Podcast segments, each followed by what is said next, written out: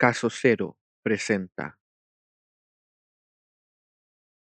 Cuenta la leyenda que existe un ser que camina entre nosotros, pero no es de los nuestros. Este ser tiene una sola misión en este mundo, recopilar las más aterradoras historias y archivarlas para la posteridad. Si eres de los afortunados en cruzar camino con él, puedes sentarte y escuchar alguna de estas historias macabras.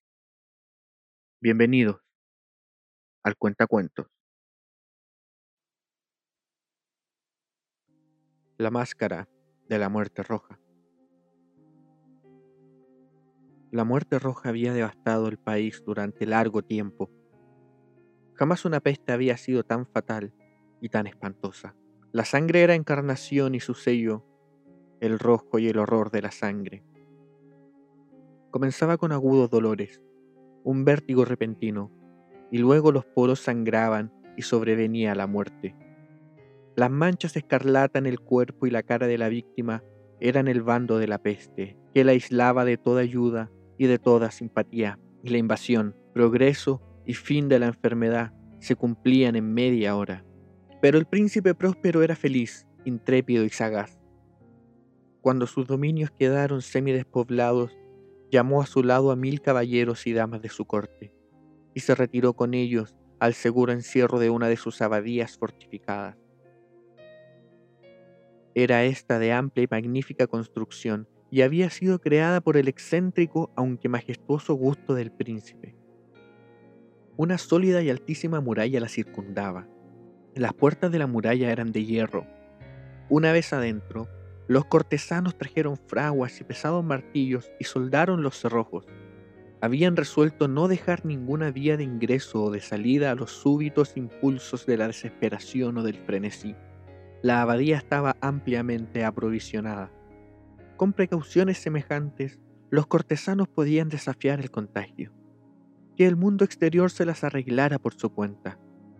Entretanto, era la locura afligirse el príncipe había reunido todo lo necesario para los placeres. Había bufones, improvisadores, bailarines y músicos. Había hermosura y vino. Todo eso y la seguridad estaban del lado de adentro. Afuera estaba la muerte roja. Al cumplirse el quinto o sexto mes de su reclusión y cuando la peste hacía los más terribles estragos, el príncipe próspero ofreció a sus mil amigos un baile de máscaras de la más insólita magnificencia.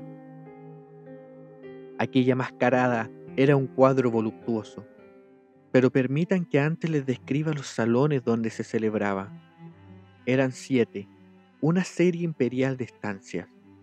En la mayoría de los palacios, la sucesión de salones forma una larga galería en línea recta pues las dobles puertas se abren hasta adosarse a las paredes, permitiendo que la vista alcance la totalidad de la galería. Pero aquí se trataba de algo muy distinto. ¿Cómo cabía esperar del amor del príncipe por lo extraño? Las estancias se hallaban dispuestas con tan irregularidad que la visión no podía abarcar más de una a la vez. Cada 20 o 30 metros había un brusco recodo, y en cada uno nacía un nuevo efecto. A derecha e izquierda, en mitad de la pared, una alta y estrecha ventana gótica daba un corredor cerrado que seguía el contorno de la serie de salones. Las ventanas tenían vitrales cuya coloración variaba con el tono dominante de la decoración del aposento. Si, por ejemplo, la cámara de la extremidad oriental tenía tapicerías azules, vívidamente azules eran sus ventanas. La segunda estancia ostentaba tapicerías y ornamentos purpúreos, y aquí los vitrales eran púrpura. La tercera era enteramente verde, y lo mismo los cristales. La cuarta había sido decorada e iluminada con tono naranja, la quinta con blanco, la sexta con violeta. El séptimo aposento aparecía completamente cubierto de colgaduras de terciopelo negro que abarcaban el techo y las paredes cayendo en pliegues sobre una alfombra del mismo material y tonalidad. Pero en esta cámara el color de las ventanas no correspondía a la decoración. Los cristales eran escarlata, tenían un color de sangre. A pesar de la profusión de ornamentos de oro que aparecían aquí y allá, o colgaban de los techos, en aquellas siete estancias no había lámparas ni candelabros. Las cámaras no estaban iluminadas con bujías o arañas, pero en los corredores paralelos a la galería y opuestos a cada ventana, se alzaban pesados trípodes que sostenían un ignio brasero cuyos rayos se proyectaban a través de los cristales teñidos e iluminaban brillantemente cada estancia. Producían en esa forma multitud de resplandores tan vivos como fantásticos.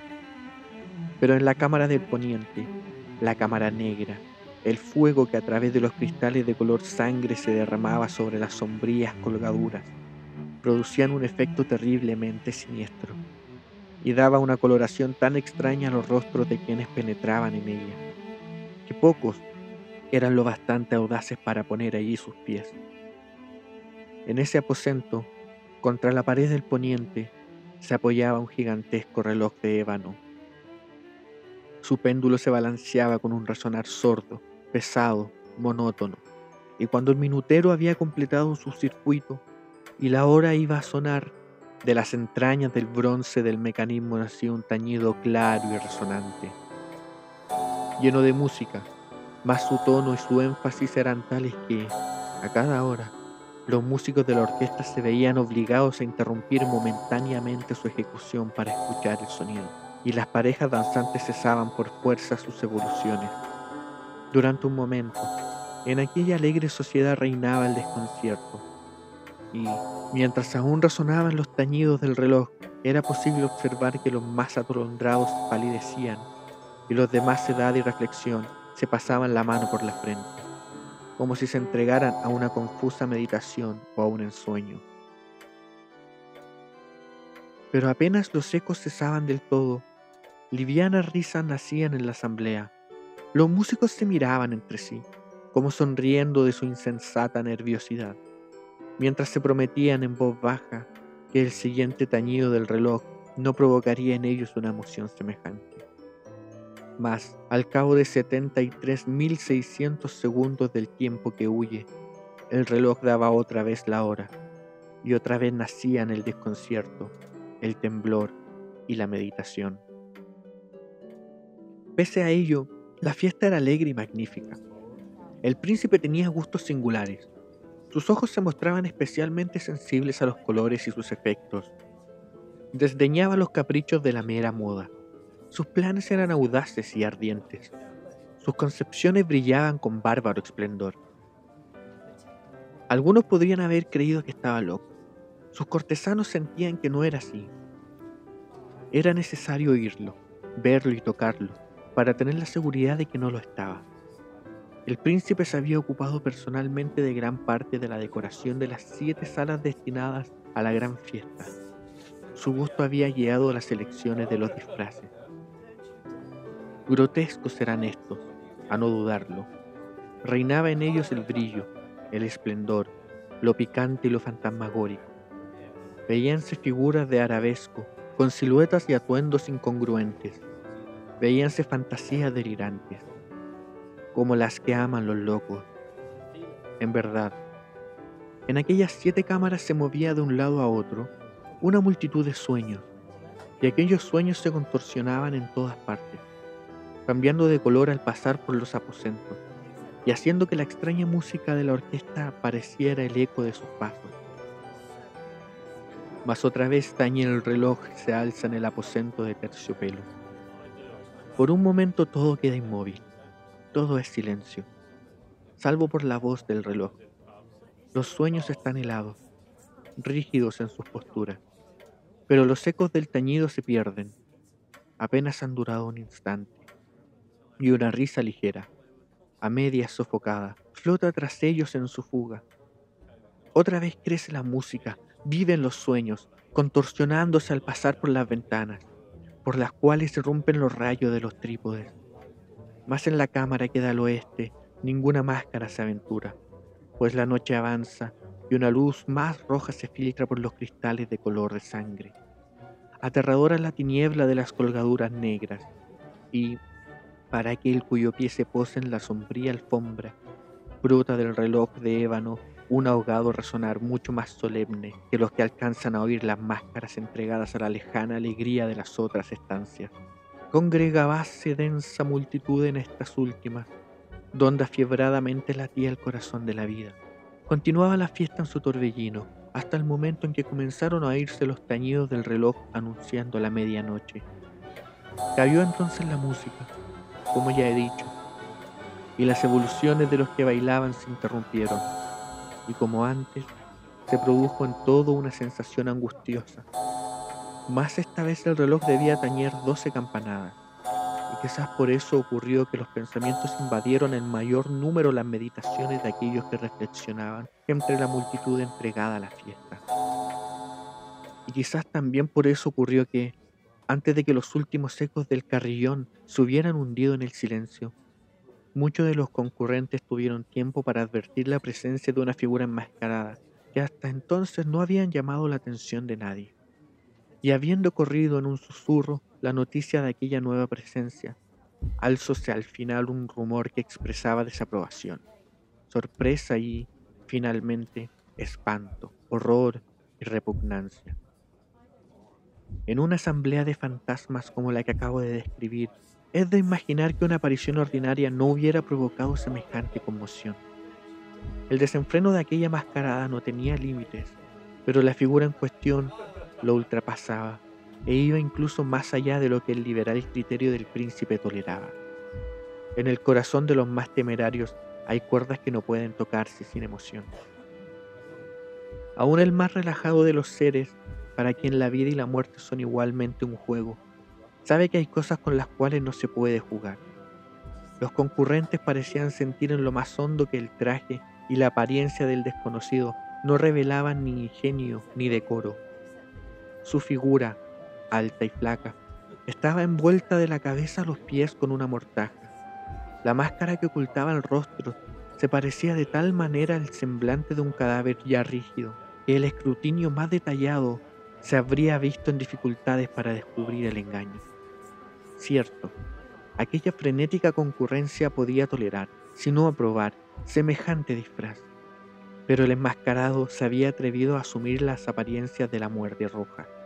Su mortaja estaba salpicada de sangre y su amplia frente, así como el rostro, aparecían manchados por el horror escarlata. Cuando los ojos del príncipe próspero cayeron sobre la espectral imagen, que ahora, con un movimiento lento y solemne como para dar relieve a su papel, se paseaba entre los bailarines. Convulsionóse en el primer momento con un estremecimiento de terror o de disgusto, pero inmediatamente su frente enrojeció de rabia. ¿Quién se atreve? preguntó con voz ronca a los cortesanos que lo rodeaban. ¿Quién se atreve a insultarnos con esta burla blasfematoria? Apodérense de él y desenmascárenlo, para que sepamos a quién vamos a ahorcar al alba en las almenas. Al pronunciar estas palabras, el príncipe próspero se hallaba en el aposento del este, el aposento azul. Sus acentos resonaron alta y claramente en las siete estancias, pues el príncipe era hombre temerario y robusto, y la música acababa de cesar a una señal de su mano. Con un grupo de pálidos cortesanos a su lado hallábase el príncipe en el aposento azul. Apenas hubo hablado, los presentes hicieron un movimiento en dirección al intruso, quien, en ese instante se hallaba a su alcance y se acercaba al príncipe con paso sereno y cuidadoso. Mas la indecible aprensión que la insana apariencia del enmascarado habría producido en los cortesanos impidió que nadie alzara la mano para detenerlo. Y así, sin impedimentos, pasó este a un metro del príncipe y, mientras la vasta concurrencia retrocedía en un solo impulso hasta pegarse a las paredes, Siguió andando ininterrumpidamente, pero con el mismo y solemne paso que desde el principio lo había distinguido. Y de la cámara azul pasó a la púrpura, de la púrpura a la verde, de la verde a la naranjada, desde esta a la blanca, y allí a la violeta antes de que nadie se hubiera decidido a detenerlo. Mas entonces el príncipe próspero, enloquecido por la ira y la vergüenza de su momentánea cobardía, se lanzó a la carrera a través de los seis aposentos, sin que nadie lo siguiera por el mortal terror que a todos paralizaba. Puñal en mano, acercóse impetuosamente hasta llegar a tres o cuatro pasos de la figura, que seguía alejándose, cuando ésta, al alcanzar el extremo del aposento de terciopelo, se volvió de golpe y enfrentó a su perseguidor. Oyóse un agudo grito mientras el puñal caía resplandeciente sobre la negra alfombra, y el príncipe próspero se desplomaba muerto. Poseídos por el terrible coraje de la desesperación, numerosas máscaras se lanzaron al aposento negro, pero, al apoderarse del desconocido, cuya alta figura permanecía erecta e inmóvil a la sombra del reloj de ébano, retrocedieron con inexpresable horror al descubrir que el sudario y la máscara cadavérica que con tanta rudeza habían aferrado no contenía ninguna figura tangible, y entonces reconocieron la presencia de la muerte roja. Había venido como un ladrón en la noche, y uno por uno cayeron los convidados en las salas de orgía manchadas de sangre, y cada uno murió en la desesperada actitud de su caída. Y la vida del reloj de ébano se apagó con la del último de aquellos alegres seres, y las llamas de los trípodes expiraron, y las nieblas, y la corrupción, y la muerte roja lo dominaron todo.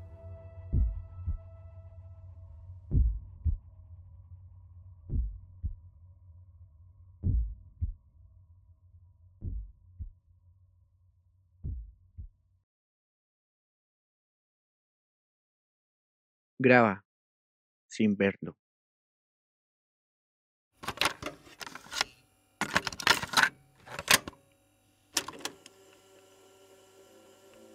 Ya no puedo con esto.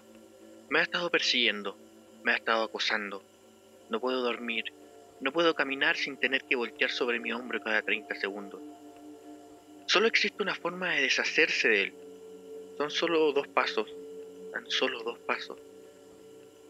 El primero, y más fácil, es asesinar a tu mejor amigo. En serio, eso es lo más fácil. ¿Por qué debes hacerlo? Porque él adora la traición. Y no hay nada mejor que traicionar a quien más confianza te tiene. Pero por nada del mundo lo trates de engañar. Porque él sabrá si lo haces.